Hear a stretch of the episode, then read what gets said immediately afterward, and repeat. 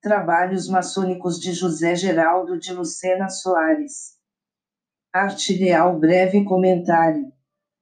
A execução dos conhecimentos técnicos e espirituais durante a vivência nos três graus básicos, em sua fase final, é, segundo a boa doutrina maçônica, o que se chama arte real.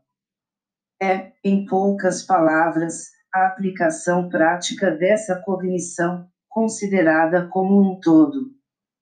Realmente, o obreiro se inicia na aprendizagem, que no passado se familiarizava com a tarefa mais elementar e braçal e, aos poucos ia conquistando o progresso profissional, galgando o degrau seguinte de companheiro até atingir o mestrado. Toda essa trajetória consumia tempo considerável e dependia também do interesse do artesão que poderia encurtá-lo através de seu mérito demonstrado pelo desempenho aprimorado do trabalho. O mestre, já dirigindo o grupo subalterno constituído de companheiros e aprendizes, era considerado um dirigente perfeito dentro dos padrões da atividade exercida de construções nas diversas áreas que o empreendimento reclamava. Era o que mais sabia, o magíster, no verdadeiro sentido etimológico. A chefia que era confiada ao mestrado, exigia de seu titular a qualidade de diretor incontestável, talentoso, competente e dotado de boa psicologia para o comando daquela massa operária. A lenda de Irambif reflete toda essa dinâmica durante a construção do Templo de Salomão. O mestre Irambif sempre norteou sua conduta profissional e pessoal nesse sentido de perfeição matéria e espírito, tanto que foi assassinado por não revelar a senha dos mestres dos diversos estágios do artesanato a pessoas indignas. O significado dessa alegoria representa a ambição, inveja, ignorância e fanatismo desses malfeitores. São sentimentos malévolos que nenhum ser humano deve cultivá-los, especialmente o maçom. Esse enfoque de natureza material atinente à arte ideal foi observado por Henry Gray, citado por Jules Boucher, a simbólica maçônica páginas 268 décima primeira. Edição Editora Pensamento, para explicar sua aparição no mundo da sublime ordem, os canteiros haviam trabalhado para levantar suas obras-primas a mandado dos reis e dos príncipes da Igreja. Por mais privados de instrução que se possa imaginá-los na Idade Média, suas tradições escritas não lhes deixavam ignorar que sempre havia sido assim em todos os tempos e entre todos os povos em que reis e padres haviam honrado a arquitetura. Esse é o motivo pelo qual as palavras arte real, que servem para designar, impropriamente, a franco-maçonaria, aplicam-se, na realidade, arte de construir. Todavia, o mesmo Henry Gray, ainda citado por Jules Boucher, mesma obra, sustenta que os apreciadores das ciências ocultas pretendem que essas ciências constituíam monopólio exclusivo dos reis e padres da antiguidade, e que foi porque elas encontraram refúgio na franco-maçonaria que essa sociedade merece ser chamada de arte real.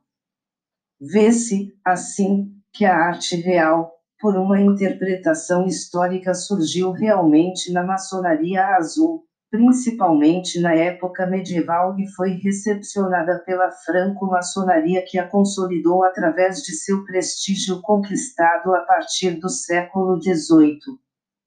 Na verdade, a doutrina que abraça esse entendimento favorável à franco-maçonaria parte do princípio que a intelectualidade e erudição estavam presentes na realeza e no sacerdócio e, assim, eram qualidades dessa elite, propiciando que todos esses movimentos e manifestações de sabedoria tomassem o nome de arte real. Era arte porque era sublime e real pela origem da realeza. Daí ser considerada a franco-maçonaria arte ideal, estendendo-se esta denominação para os altos graus, como consequência, no século XVIII. É de se lembrar, entretanto, que na Idade Média, o artesanato, além do cultivo da hierarquia maçônica, havia o preparo espiritual de grande dimensão prestigiado pelas guildas. E tanto assim que os grandes monumentos construídos na Europa foram catedrais e castelos financiados pelos nobres ou a igreja, cuja convivência com os artesãos era harmônica e perfeita. Com o passar dos tempos, continuou a maçonaria operativa a desempenhar essas atividades com toda maestria, impulsionada pela crença espiritual com apoio da Igreja cristã. Só em meados do século XVII é que começaram suas dificuldades de subsistência na Inglaterra.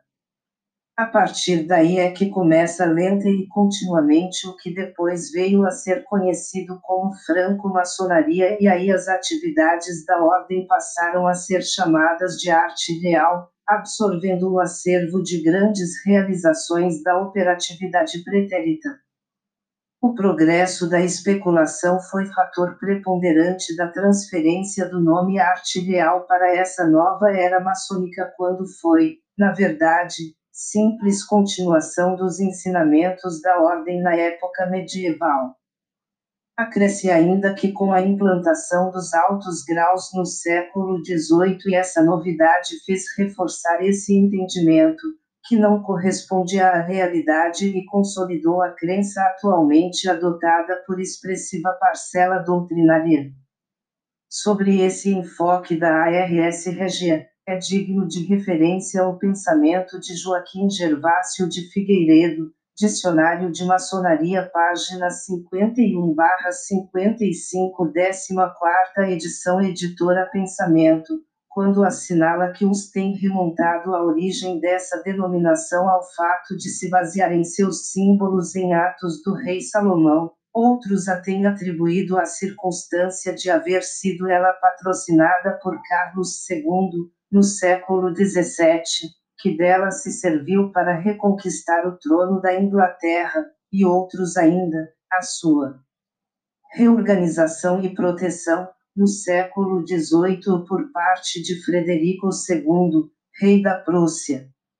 No entanto, parece-nos mais acertada a justificação apresentada por Geraldino de Theonaire, Verbarte Royal, a prática do processo iniciático tem sido sempre denominada arte ideal, sem dúvida porque essa arte faz do iniciado um rei, um mestre, senhor, de si e da natureza e prossegue, teoricamente, autêntico mestre maçom, grau terceiro, é aquele que possui e pratica todos os segredos da arte ideal, isto é, da maçonaria azul.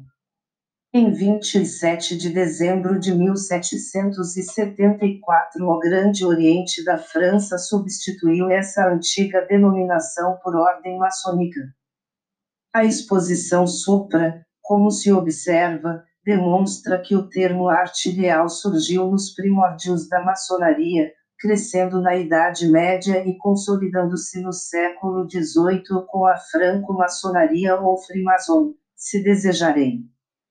O certo é que, como anotado pelo autor citado, desde 27 de dezembro de 1774, o Grande Oriente da França substituiu essa antiga denominação por ordem maçônica.